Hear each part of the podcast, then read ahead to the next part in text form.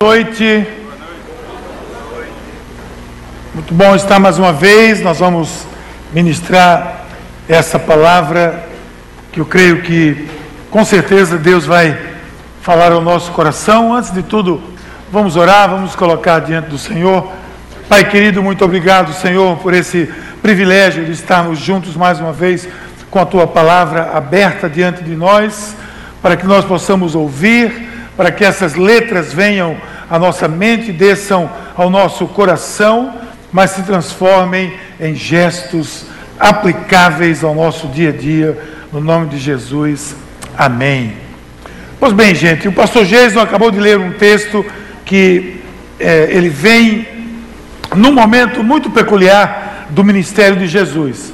Esse, esse capítulo 14 de João ele vem precedido, obviamente, pelo 13, 12, 11, e esses 11, 12 e 13, se você prestar atenção, é, Jesus está ali após, como Jesus falou, após a ceia, lavou o pé dos discípulos, está começando com algumas notícias novas, com alguma coisa nova, algo que eles talvez não esperassem, alguma, alguma, algum ensinamento que a muitos aqui deles chocou. Alguns ficaram é, estonteados, outros ficaram sem saber exatamente do que se tratava. Porque imagine, Jesus celebra aquela ceia, depois ele começa, se você observar o texto, ele começa a predizer algumas coisas. Por exemplo, ele vai predizer que, que vai morrer.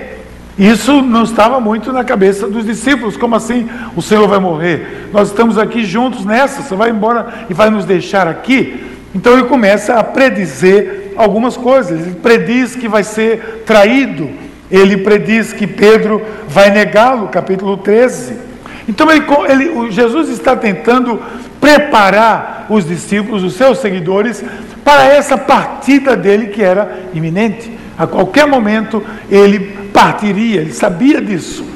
E aí ele chega no ponto quase que culminando disso, mas na frente ainda 15 e 16 ele vai falar mais, mas aqui no 14 ele fortalece os seus discípulos, ele começa a ver que ele precisa dar fortalecimento, precisa é, é, tonificar a fé desses irmãos. Ele diz: não se preocupe, não se perturbe o seu coração, creia em Deus, creia também em mim.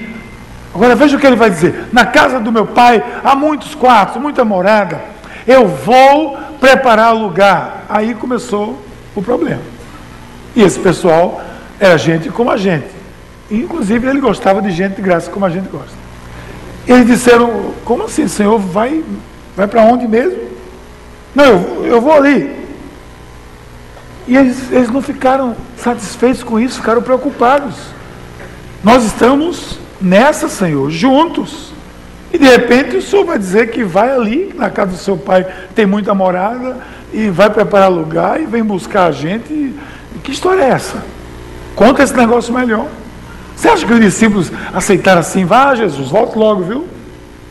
Olha, olha o que eles, como eles ficaram. Tomé, claro, Tomé. Lembra de Tomé, pouco tempo atrás aqui, com Lázaro? Vamos lá morrer com ele junto. Foi mesmo Tomé. Tomé disse assim: A gente não sabe para onde você vai. Como é que a gente pode saber o caminho? Sempre Tomé, né? Sempre. E Jesus disse: Eu sou o caminho, a verdade e a vida. Isso hoje, meu querido, está muito claro para você e para mim. Mas para essa turma aqui não estava claro assim, não. Aí Felipe diz: Mostra-nos o Pai. Como mostra o Pai, Felipe? Se você vê a mim, você vê o Pai. Isso também está claro para a gente hoje, mas para esse pessoal aqui não estava claro, não. Esse pessoal estava preocupado. Aí é como se ele chega assim e diz: Olha, isso é o seguinte. Se vocês me amam, obedeçam os meus mandamentos, e eu vou pedir ao Pai que Ele envie para vocês outro conselheiro. E por que outro? Porque um já era Ele, Jesus. Eu vou pedir que Ele envie outro conselheiro. O Espírito da Verdade. É a primeira vez que Ele fala claramente sobre a sua ida e a vinda do Espírito Santo, como que lhe é vindo para é, lhe substituir, ou pelo menos preencher as lacunas que fisicamente Jesus deixou, a presença física de Jesus. Eu vou preparar lugar eu vou e vou mandar o Espírito de Deus que vai vir para estar com vocês. Então, esse, esses discípulos, eles ainda não conheciam verdadeiramente o Espírito Santo de Deus na sua plenitude. Nós não estamos aqui falando muito antes de Pentecostes. E a pergunta que poderia ser feita para ele, que talvez possa ser feita para nós, é por isso que nós estamos iniciando essa série de mensagens hoje, chamada Você conhece o Espírito Santo? Você conhece o Espírito Santo? E essa pode parecer até uma, uma pergunta de retórica, uma coisa para embelezar, mas não é. Essa é a intenção mesmo. De fato, nós queremos nessa estação do cuidado continuar trazendo ministrações que possam preencher as nossas vidas e, nos, e, e cuidar do nosso ser espiritual, das nossas vidas. Porque, gente, existe muita, muitas coisas sobre o Espírito Santo, muita versão para lá e para cá, muitas é, versões eclesiásticas, é, pessoais tradicionais, tem gente que tem tradição para tudo. Aí no dia do Pentecostes tem a festa do divino, tem não sei o que, tem aquilo outro. Mas se você espremer tudo isso, vai parar nessa pergunta: Você conhece o Espírito Santo? Eu conhecia Cristo num ambiente onde a presença do Espírito Santo era quase que palpável. Eu conhecia Cristo, vocês sabem muito bem, dentro da universidade, mas o grupo que me evangelizou, que levou Jesus até mim, eles, ou que me levou até Jesus, eles eram jovens, nós não tínhamos nenhuma tradição é, forte eclesiástica, nós éramos jovens, verdadeiros, que aprendíamos com a palavra e pela palavra e vivíamos ali a palavra de Deus, a Bíblia Sagrada. Eu tive um pastor e um bispo que foi um conselheiro nessa área também, que estava conosco, que nos conduzia, que nos orientava, que nos protegia, que ministrava nessa área na nossa vida. Então, eu desde os primeiros passos que eu dei na fé cristã, foi envolvido, foi totalmente é, tomado pela presença do Espírito Santo. Gente, nós éramos um grupo de pessoas que não tínhamos barreiras, nós não tínhamos nenhum obstáculo, não tínhamos também a comunicação que tem hoje, mas nós fazíamos tudo com muita simplicidade. E a presença do Espírito era também algo muito, com muita simplicidade no nosso meio. Então eu, eu me acostumei a ver tudo que diz respeito ao Espírito Santo de Deus, ao Pentecostes, a ver tudo de bom e continuo, graças a Deus, vendo tudo de bom que há na presença do Espírito Santo na nossa vida, mas por outro lado também, eu me expus a muita coisa estranha, eu me expus a muita coisa que eh, soava mal, e quando não falar, porque não falar, que eu me expus também a muita coisa do outro lado, a, a momentos malignos, a, a, presença demoníaca, a possessão demoníaca. Eu vi muita gente rolando e tombando, eu vi gente de todo tipo. Olha, eu, eu se você nunca teve essa experiência, não precisa ter. Mas eu tive, eu, eu não podia fazer nada, a gente estava ali. Às vezes a presença de Deus é de tal maneira em um ambiente que a presença do maligno não consegue suportar. A Bíblia fala da nuvem de adoração. Quando há uma nuvem da presença de Deus, ninguém fica nem de pé, quanto mais suportar o inimigo e suas potestades, eles batem em retirada ou se manifestam. E eu vi muita coisa desse tipo. Mas, como disse, vi muita coisa também estranha e às vezes até engraçada. Eu lembro uma vez que a gente estava numa reunião de oração, nós tínhamos toda terça-feira uma reunião de oração muito boa, muito boa, um momento muito especial. reuni ali os jovens na igreja de Boa Viagem, aqui, lá, lá em Paulo Miranda, ali, onde hoje é a nossa catedral, e ali era, ainda era um grupo pequeno, mas era um grupo muito grande de jovens. Terça-feira tinha reunião de oração, nós estávamos lá é, chuva, faça sol, faça chuva, nós estávamos sempre lá. E passei por cada experiência, viu, naquele lugar que eu, hoje eu fico olhando, poxa vida, Deus me, me, me preparou para tudo, eu acho. Uma vez eu estava lá numa reunião e chegou uma jovenzinha, coitada, ela estava muito oprimida e de repente ela, no meio da reunião, ela tombou no chão, essa moça rolou, ela rolou de um lugar para o outro da, da, do, da, da, sala, parecia um tronco de coqueiro daqueles que a, a jangada passa em cima assim, rolando assim. E ela caiu com a cabeça encaixada nos dois calcanhares do bispo, assim, crack, encaixou. E o bispo já tinha uma certa idade, e ele segurou ali até enquanto conseguiu, e aí expulsou aquele demônio e disse: Miguel, eu preciso de você mais perto, porque eu não tenho força para essas coisas não. E teve outra vez que a gente estava numa reunião assim, e entrou um rapaz, alguém segurando ela, o rapaz pelo braço, assim, entrou, ele vinha meio cabisbaixo, ele sentou-se assim na, na, na, atrás um pouco da reunião, e estava aquele louvor, né, aquele momento como a gente estava aqui agora, a ele a glória, todo mundo de mão para cima, e a, e a pessoa que estava ministrando louvor disse, levanta as mãos, todo mundo, levanta as mãos. Eu tinha visto o caso, disse, não vai dar certo esse negócio. Porque o sujeito estava sendo segurado por aquela, aquela, aquela irmã lá. E quando ela esqueceu dele, levantou a mão também. Aí o cara caiu no chão, parecia um saco de trigo, assim, puf, no chão.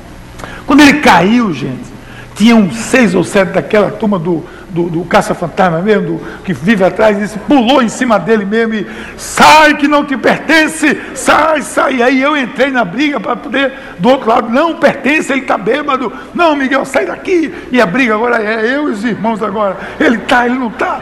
Aquela, imagina a cena, gente. Imagina quem se mete nessa vida. É o Espírito Santo assim. É, não é o Espírito Santo, era a gente mesmo fazendo aquilo. O cara, coitado, estava totalmente embriagado. Aí a gente deu a ele um copo de café e acalmou mais o, o, o pobre do. Não te pertence, ó, não te pertence, sai dele. Que...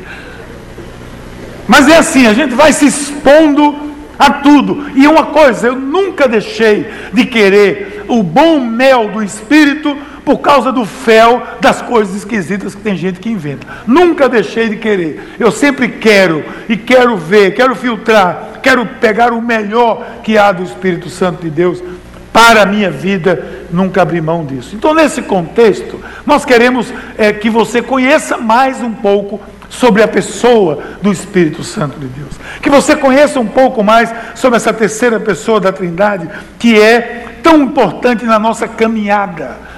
E você vai dizer, mas como é que eu posso caminhar sem o Espírito Santo? Você está certo, não pode não. Você vai tombar em algum local. Então a pergunta que eu faço nessa primeira noite dessa série é: quem é o Espírito Santo? É isso que eu quero responder hoje. Quem é esse Espírito Santo de Deus? Alguém vai dizer que o Espírito Santo sabe o que é? É uma força. Vai dizer que é uma energia. Vai dizer que é um poder. Mas o Espírito Santo é uma pessoa. É uma pessoa, porque a Bíblia trata o Espírito Santo como uma pessoa. A Bíblia trata um trovão como um poder, um raio como um poder, e o Espírito Santo como uma pessoa. Todas as palavras que se referem à figura do Espírito Santo se referem como uma pessoa. Aí você pergunta, mas como é que você pode afirmar que ele é uma pessoa? Isso é uma, uma figura de linguagem? Pode ser uma figura de linguagem, mas não se esqueça que por trás de qualquer simbolismo ou figura de linguagem há uma verdade que se quer expressar. Então o que a Bíblia faz, claro, é mostrar o Espírito Santo como uma pessoa, não é a terceira pessoa da Trindade. Então, quando a Bíblia se refere, refere ao Espírito Santo, ela dá toda a ideia de uma pessoa. Se você olhar aqui nas Escrituras, na Bíblia Sagrada, você não vai ter dúvidas disso. Isso vai contra muitas tentativas, como eu já disse, de levar o Espírito Santo a ser uma energia, uma força, um poder, algo assim. Existem grupos que se dizem cristãos que entendem que o Espírito Santo é apenas uma força. Uma força. Nós vamos ver aqui que não é. O Espírito Santo tem poder? Tem. Tem força? Tem. Tem energia? Ora, se tem. Mas não é nenhuma dessas três coisas. Ele é uma pessoa. Sabe por que ele é uma pessoa? Porque quando a Bíblia fala dele, trata dessa forma. Veja bem o que diz o texto de Atos 15, quando os discípulos estavam ali já é, decidindo como seria o cristianismo, no primeiro começo, concílio de Jerusalém. O que é que vamos fazer com os judeus? É para gravar, para guardar isso? É para guardar aquilo? O que é para fazer? Olha o que o texto bíblico diz: pareceu bem ao Espírito Santo e a nós não impor a vocês nada além das seguintes exigências necessárias. Aí eles fazem alguma coisa: fornicação, é, alimento sacrificado aos ídolos, etc. Um mínimo para preservar, para guardar. As demais coisas seriam da nova aliança. Pareceu bem a quem? Ao Espírito Santo. Agora, pode parecer bem a, a, essa tomada, pareceu bem a essa tomada gerar energia nesse negócio aqui. Pareceu bem essa tomada? Claro que não. Quando falta luz na sua casa, é porque pareceu bem a energia não ir na sua casa?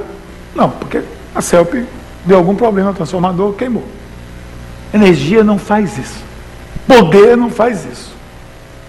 Força não parece bem ah, parece bem a mim, parece bem a você, parece bem a você tomar uma decisão, pareceu bem a você tomar a decisão de se casar. Por exemplo, Jesus pareceu bem a ele tomar a decisão de se casar com Denise.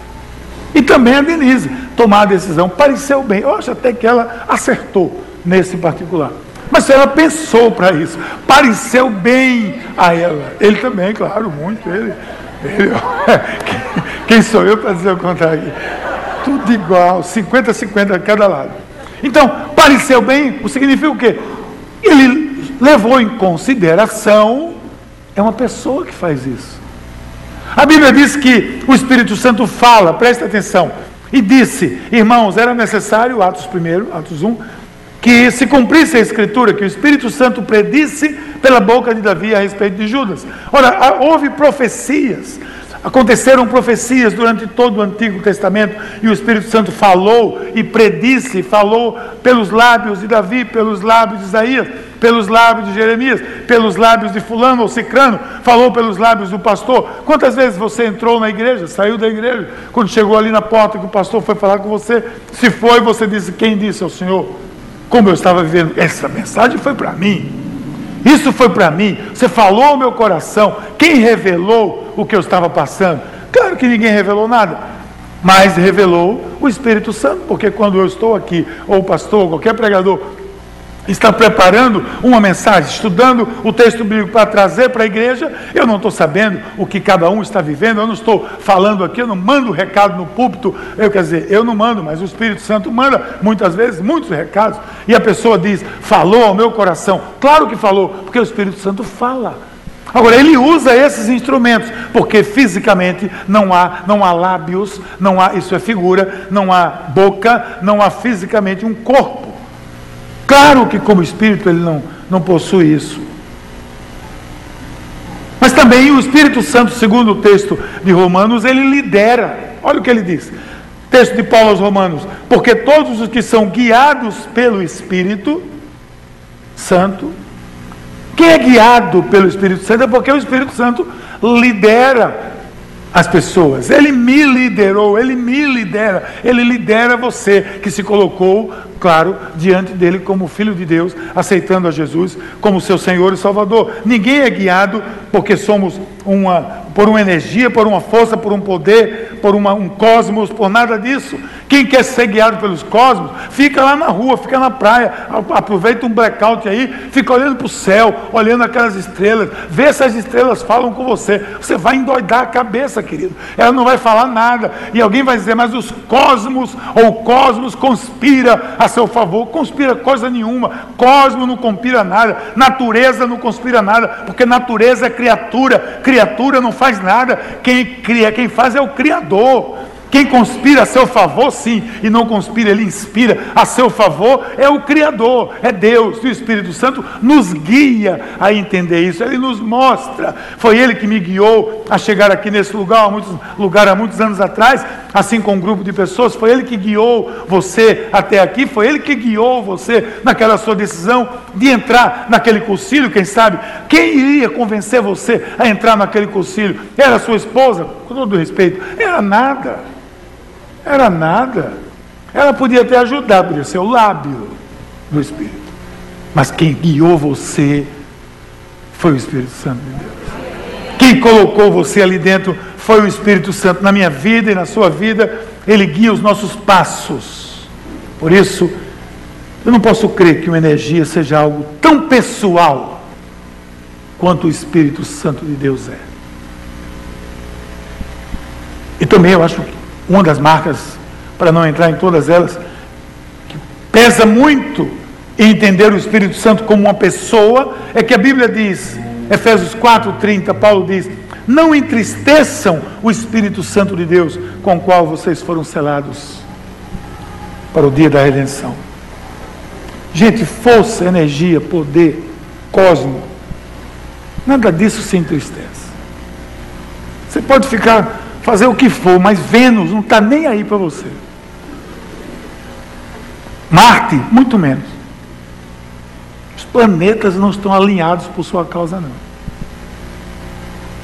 Agora, o Espírito Santo de Deus se entristece. E sabe por que se entristece? Porque é Deus vivendo em nós.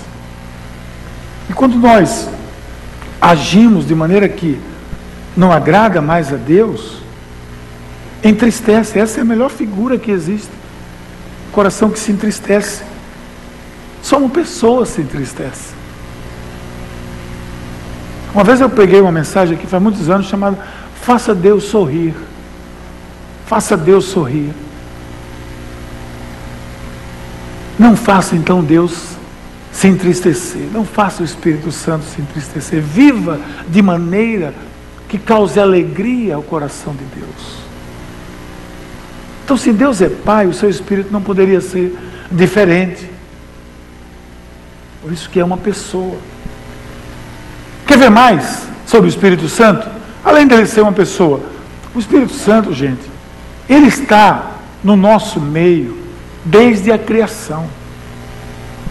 Tem gente que acha que o Espírito Santo apareceu no dia de Pentecostes. Aquele foi o dia do Espírito Santo. Não, não, não. Aquele foi o dia de Pentecostes. O Espírito Santo fez uma visita àquele povo naquele dia de Pentecostes.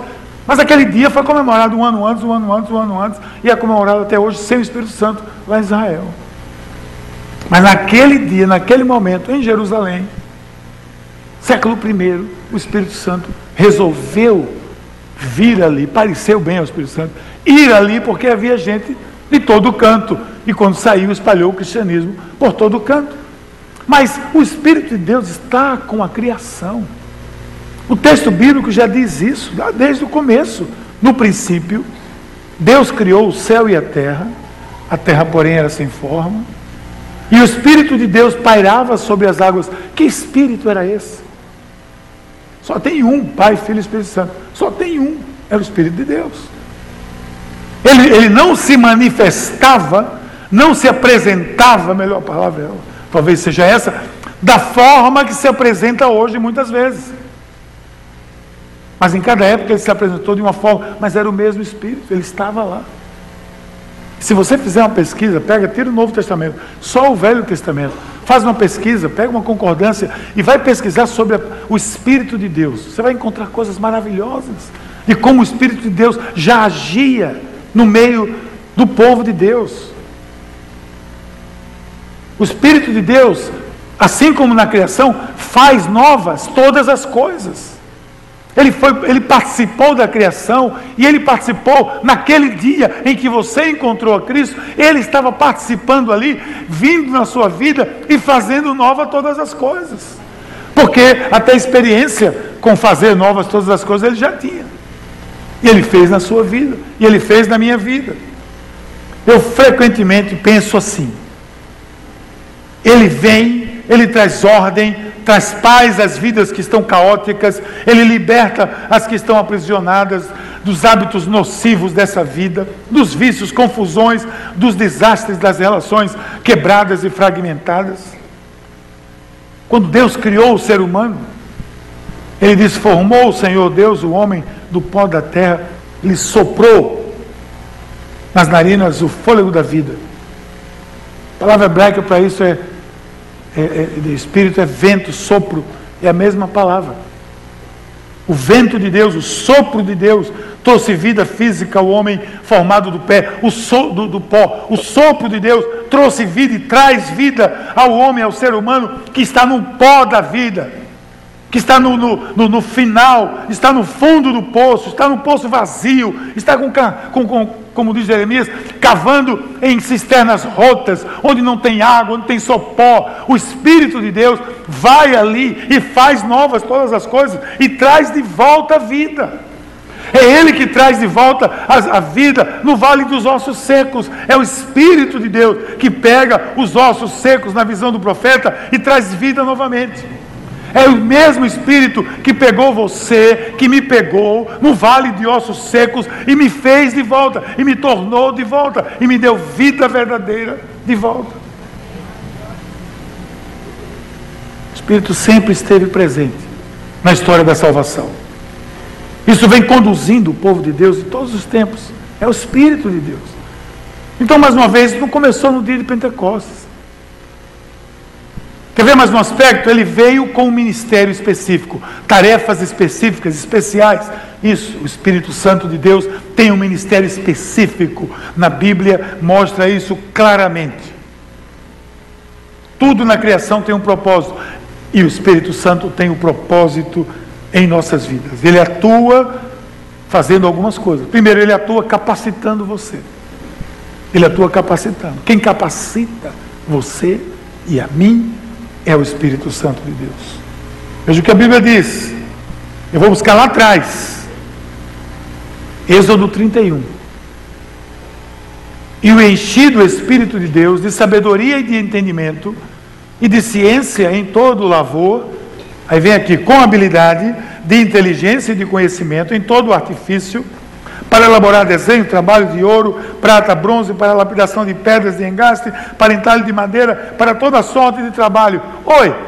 E o Espírito Santo também inspira as pessoas a fazer outra coisa, se não for ler a Bíblia e, e falar as coisas de Deus? Olha aí. Hoje nós estamos encerrando as inscrições para o garimpo do Ministério de Artes e Adoração aqui da Paz.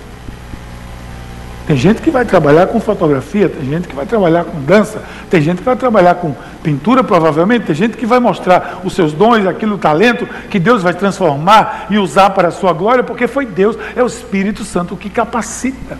Por isso que o pastor Jesus disse muito bem dito, se você ainda tem dúvida, se inscreva primeiro, depois vá lá e teste, porque você vai ver se o Espírito Santo lhe capacitou. Eu tenho certeza que o Espírito Santo não me capacitou para cantar. Eu não, eu não me atrevo nem a passar dessa linha aqui. Eu fico aqui.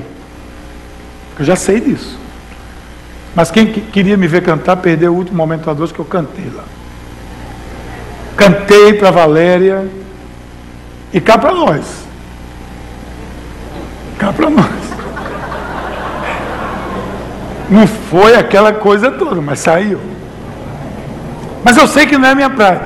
Mas o Espírito Santo me capacita para outras coisas. Por exemplo, me capacita para ouvir música. Eu gosto de ouvir música. Tudo que Deus lhe deu e lhe capacitou foi através do Espírito Santo. Artistas, poetas, escritores, pregadores, pastores, líderes fazem a diferença nesse mundo capacitados pelo Espírito Santo de Deus. A Bíblia diz que o Espírito Santo é quem nos torna capazes também de reconhecer os nossos próprios pecados. Porque é Ele que nos convence. Olha o texto.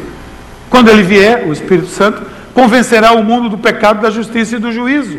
Porque por mim mesmo, dificilmente, para não dizer nunca, eu teria dificuldades, muitas, de reconhecer os meus próprios pecados. Se não fosse pelo Espírito de Deus em mim. Porque, gente, quando você conhece a Cristo, você recebe o Espírito Santo de Deus. Mas antes, antes não. Antes você vivia como o navegador que não tem bússola. Ele onde for, ele chega. Onde ele chegar, chegou. Alcançou o objetivo. Por quê? Não tinha uma referência. A navegação costeira, ela trabalha com dois ou três pontos de referência. Você tem que alinhar os pontos. São referências. Você, quando não tem a Cristo, você não tem o Espírito Santo, você não tem referência. Então nada lhe incomoda, a não ser que seja algo muito gritante. Muitas vezes você vive uma vida onde as coisas não lhe incomodam. Quando chega a incomodar, é algo que já vai longe. Mas quando você está com Deus, você tem o Espírito Santo, você saiu da linha, querido, você mesmo, não precisa ninguém dizer não. Quando alguém diz, é porque quer, eu não devia nem dizer. Mas você já sabe, porque o Espírito Santo diz a você, ei Miguel, para onde você vai?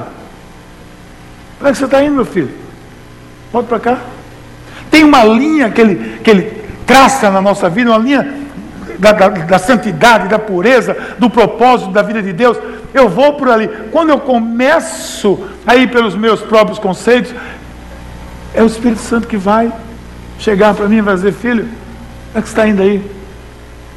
Se eu escutar, se eu der ouvidos, eu vou tornar ao meu propósito. Se eu não der, eu vou me acabar no fim que Deus não quer para a minha vida. Mas por mim mesmo seria muito difícil. Quem senão o Espírito Santo? Quem senão Ele? Ele também nos capacita, nos levando a liderar. E eu acho, eu, eu creio que, assim, eu acho muito interessante que o Espírito Santo, raríssimas vezes, pensa uma pessoa especial, no sentido humano, letrada, líder nato, com destaque. Você faça um exercício, tire Paulo desse circuito. Vamos colocar Paulo aqui em cima da mesa e vamos falar dos outros que Deus chamou para causar impacto no mundo. Lista aí. Quem eram essas criaturas até hoje? Vai buscar lá no Antigo Testamento. Davi, um menino cuidador de ovelhas. Moisés, um assassino. Você contratava a sua empresa? Quem mais? Vai pegar Gideão. Gideão.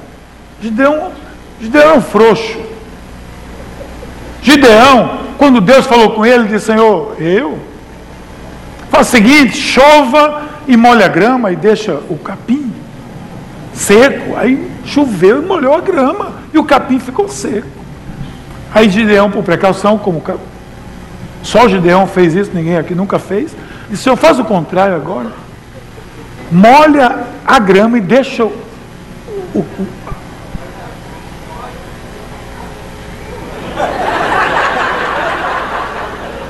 Eu acho bacana que vocês estão tão atentos que eu me confundo e vocês seguem. Então, ótimo isso. Ele inverteu a coisa, vou dizer assim. Ele inverteu e aconteceu. E ele ainda sai com essa. Veja o texto bíblico. Senhor, ai Senhor. Eu achei tão bacana esse texto. Porque olha o que ele diz. Ai Senhor. Ai Senhor meu. Com que livrarei Israel? Eis que a minha família é a mais pobre em Manassés, e eu o menor da casa do meu pai. E Manassés era considerado a menor das tribos. A menor das tribos, a pior da família, o pior dos filhos, autoestima lá em cima né, do cara. O cara estava perdido. Ele disse: Senhor, eu não presto. Eu não sou, eu não, eu, não, não sou eu. Foi esse Gideão que vinha com milhares de soldados, o Senhor tirou, foi tirando, tirando, tirando, abaixa, bebe água, tira água. No fim tinha 300, ele ganhou tudo com 300. Mas foi esse, são esses homens e mulheres, para não dizer eh, essas pessoas, que, que Deus pinça e puxa, porque Ele capacita. Então você percebe que Paulo foi uma exceção. Por isso tem uma, algo que nós precisamos saber disso aqui. Eu não estou dizendo que Deus só pega todo mundo despreparado, não. O que eu estou dizendo aqui é que o limite, a sua limitação, não é a sua inabilidade. A sua limitação é se você está disponível ou não. Essa é a sua limitação.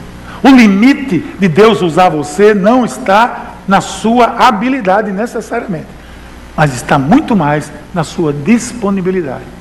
Porque alguém que não tem tanta habilidade pode ser treinado, mas alguém que tem tanta habilidade e não está disponível, não serve, com todo respeito, se é que merece, para nada. Pegue alguém hipercapacitado, com recurso que não falta, com tudo que você imaginar. E ele está guardando direitinho. Guardando direitinho. Imagine Paulo.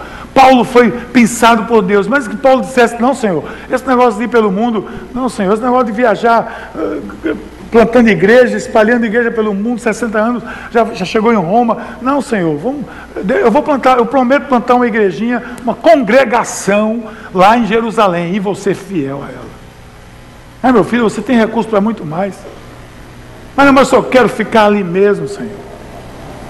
Se Paulo não tivesse disponibilizado, eis-me aqui, Senhor, de, de Isaías, nada teria acontecido. Um dos grandes profetas de Deus foi um vaqueiro. Amós, lê o livro de Amós. Foi um boiadeiro, gente. O cara cuidava de boi, cuidava de vaca, era um vaqueiro. Hoje, na linguagem de hoje, era um vaqueiro. E esse cara vai desafiar os reis com um discurso muito incisivo. Esse é o povo que Deus escolhe, porque quem capacita e leva para liderar é o Senhor.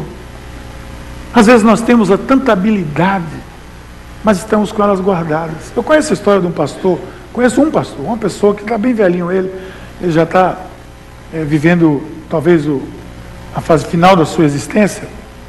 E eu sempre que vou lá nos Estados Unidos, lá em Ohio, eu, eu falo, visito ele.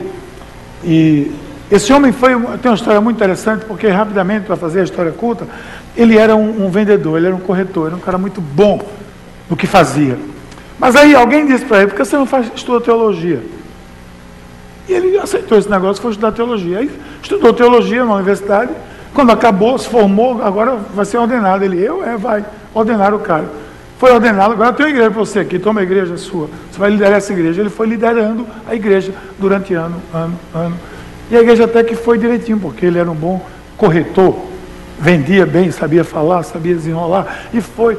Só que a certa altura ele começou a, a ficar preocupado com isso. Gente, eu, eu, eu, eu não acredito nisso que eu estou pregando. Imagina que coisa, que situação verdadeira é essa.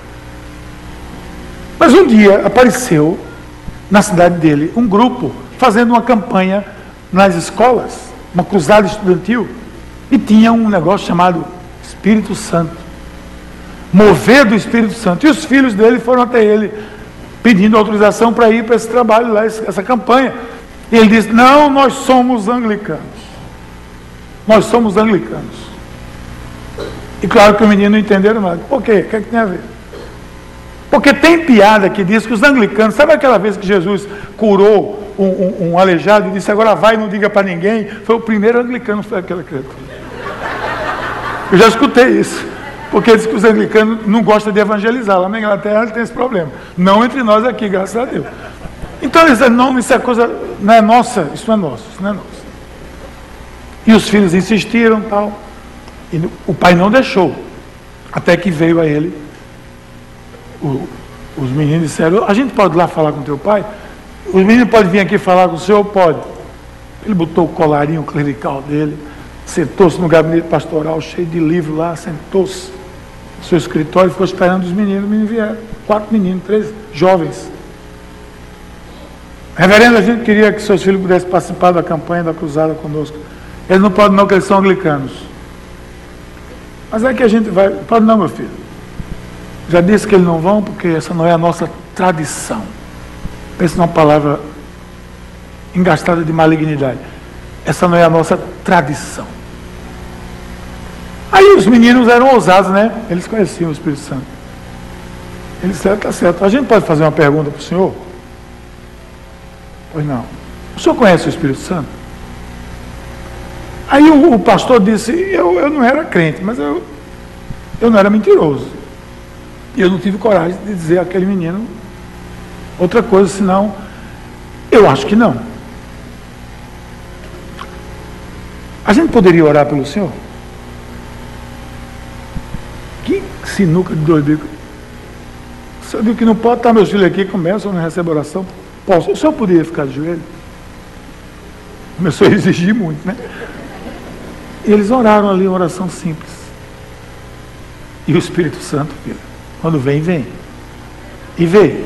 Quando você abre a guarda, ele veio, tomou conta da vida daquele homem.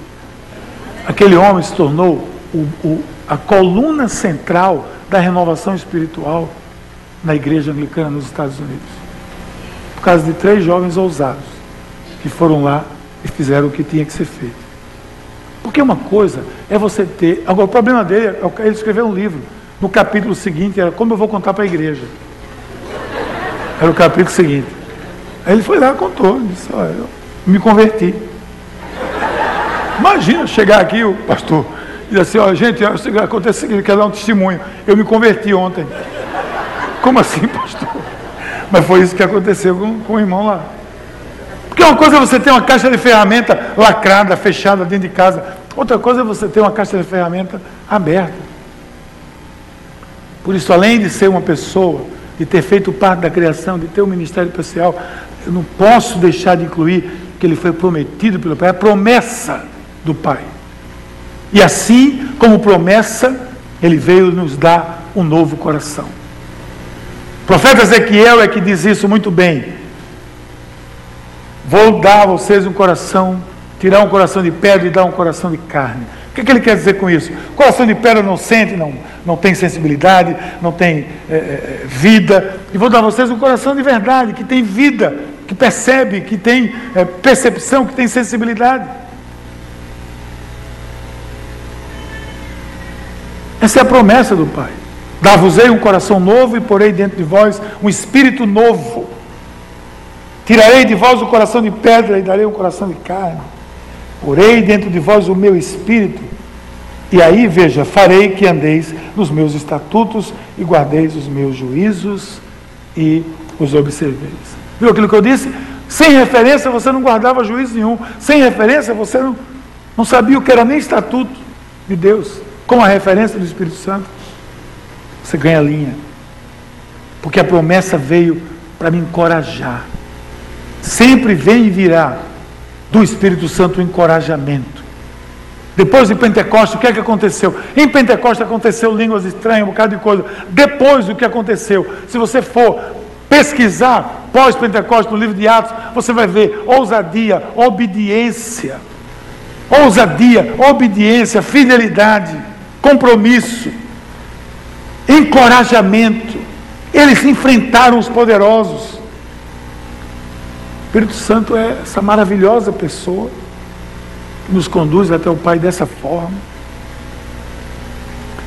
Eu quero concluir chamando você a, a, ser parte desse mover de Deus. Isso não é para uma. O Espírito de Deus é, é não é para uma parcela da igreja, não é para uma parte da igreja, não é para um grupinho que se reúne escondido em algum lugar. Não. O Espírito Santo de Deus é essa pessoa que aqui está hoje, no nosso meio, disponível completamente, a qualquer hora, a qualquer dia, qualquer pessoa que se disponha e se submeta ao poder de Deus. E acontecerá depois que derramarei o meu espírito sobre todos, sobre toda a carne. Vossos filhos e vossas filhas profetizarão, vossos velhos sonharão e vossos jovens terão visões. Até sobre os servos e sobre as servas derramarei o meu espírito naquele dia, diz o Senhor. Que assim seja. Essa é a pessoa do Espírito Santo. Poderíamos ir muito mais, claro, mas não temos tempo para isso. Essa é a pessoa do Espírito Santo num breve resumo. Não nem pense na possibilidade de conviver, de viver com Deus, sem considerar tudo isso que nós vimos aqui hoje. Vamos orar? Pai querido, muito obrigado, Senhor, pela tua palavra. Obrigado porque tu enviaste o teu Espírito Santo, Senhor, até nós. E obrigado pelo, pelo privilégio de sermos parte desse mover que tu tens feito nesse planeta através do Espírito Santo. Nos enche mais, nos, nos, nos, nos, nos dá essa abertura para nos enchermos mais da presença do teu Espírito em nossa vida. Que ele possa nos envolver de tal maneira que nós não percebamos mais aquilo que existia de nós, de antes, do velho homem e do velho ser, para que todas as coisas sejam feitas novas por Ele, em nós, no nome de Jesus. Amém.